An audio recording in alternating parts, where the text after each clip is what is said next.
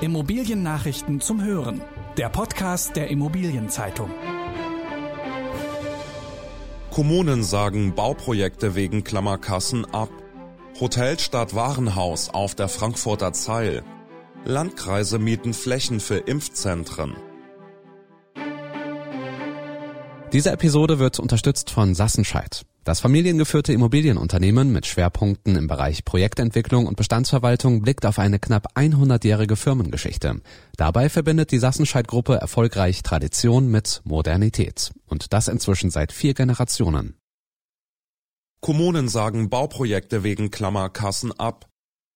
Noch sind die Auftragsbücher im Bau voll, doch das könnte sich bald ändern, denn mehr und mehr Kommunen sagen geplante Bauvorhaben ab.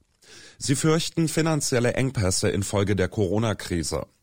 Eines der prominentesten Beispiele ist Nürnberg. Dort wurde der Bau eines neuen Konzerthauses auf unbestimmte Zeit verschoben.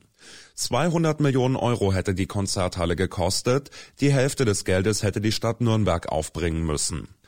Auch andere Städte setzen den Rotstift an. Hannover streicht den Bau eines Schwimmbads aus dem Etat. München streckt sein milliardenschweres Schulbauprogramm um zwei bis drei Jahre. Leinfelden-Echterdingen verzichtet vorläufig auf einen Neubau der Stadtverwaltung. Die Stadt Haar bei München hat den Bau eines Jugendheims vorläufig abgesagt. Die Bauwirtschaft könnte die Folgen dieser Sparmaßnahmen im kommenden Jahr zu spüren bekommen. Denn die Kommunen stehen für rund die Hälfte der Bauinvestitionen der öffentlichen Hand. Was die Sparmaßnahmen von Städten und Gemeinden für die Bauwirtschaft bedeuten, damit beschäftigt sich die Titelgeschichte in der aktuellen Printausgabe der Immobilienzeitung. Bau Staat Bau. Hotel statt Warenhaus auf der Frankfurter Zeil. Das Karstadt Warenhaus auf der Zeil in Frankfurt wird wahrscheinlich durch ein Hotel ersetzt. Das verriet Albert Saale der Zeitung Frankfurter Neue Presse. Der Inhaber von Saale Wohnen nannte auch schon einen möglichen Betreiber, Motel One.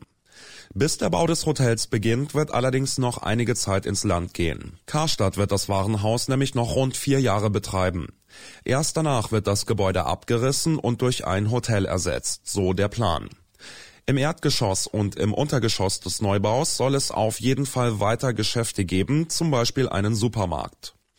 Um keine Begehrlichkeiten bei Albert Saale aufkommen zu lassen, hat die Stadt Frankfurt vorsorglich eines klargestellt. Ein Hochhaus darf auf dem Grundstück nicht gebaut werden. Facility Manager Apleona wird verkauft.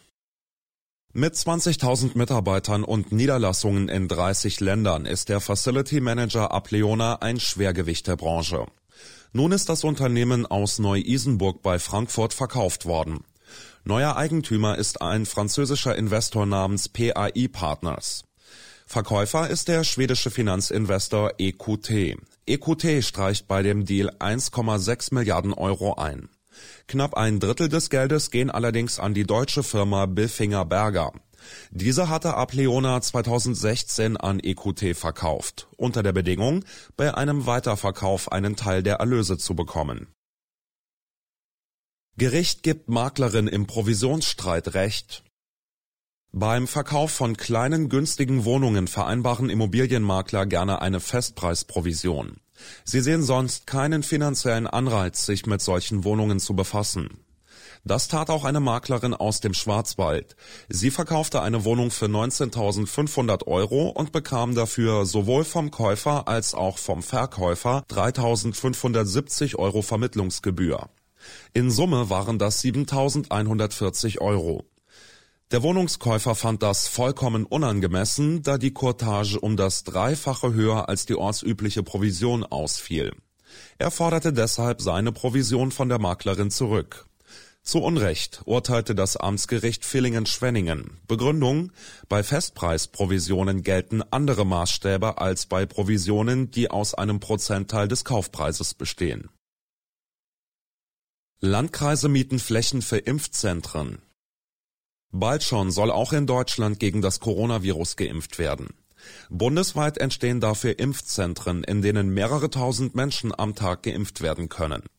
In den meisten Bundesländern soll mindestens ein Zentrum in jedem Landkreis und jeder kreisfreien Stadt entstehen. Flächen dafür werden auch von der Immobilien- und Privatwirtschaft angeboten. So hat die Immo One Group in Simmern in Rheinland-Pfalz einen ehemaligen Möbeldiscounter an den Rhein-Hunsrück-Kreis vermietet. Bereits am 15. Dezember soll dort ein Impfzentrum betriebsbereit sein. Der hessische Hochtaunuskreis mietet einen Großteil der Flächen im ehemaligen Hewlett-Packard Campus in Bad Homburg. Ein weiteres Beispiel findet sich im Kreis Mettmann in Nordrhein-Westfalen. Dort hat das IT-Unternehmen Timocom Teile seiner Zentrale in Erkrath an den Landkreis vermietet. Knapp 100 Beschäftigte, die normalerweise ihre Büros in dem Gebäudeteil haben, weichen auf andere Flächen oder ins Homeoffice aus. Das Unternehmen betont, mit der Vermietung keinen Gewinn zu machen. Google kauft Bauland für Rechenzentren bei Frankfurt. Google hat zwei große Areale nahe Frankfurt gekauft. Es handelt sich um zusammen 17 Hektar Bauland in Erlensee im Main-Kinzig-Kreis und Dietzenbach im Landkreis Offenbach. Der Internetkonzern hält sich mit seinen Plänen noch bedeckt. Vermutlich werden auf den beiden Gewerbeflächen aber Rechenzentren gebaut. In Frankfurt befindet sich mit DE Kicks der größte Internetknoten der Welt. Das macht die Region attraktiv als Standort für Rechenzentren, deren Zahl in den vergangenen 15 Jahren stark angestiegen ist. Weil Bauland in der Stadt knapp ist, gerät dabei immer mehr auch das Umland in den Fokus. Google prüft nach eigenen Angaben den Kauf weiterer Flächen in der Rhein-Main-Region. In der kommenden Folge blicken wir im IZ-Podcast auf das Jahr 2020 zurück. Unter anderem erzählen Timo Chamler, ehemaliger Deutschlandchef von JLL, und Ulrich Höller von ABG Real Estate, wie sie das Corona-Jahr erlebt haben. Das waren die wichtigsten Schlagzeilen der Woche aus der Immobilienbranche. Redaktion Christoph von Schwanenflug, Stefan Merkle.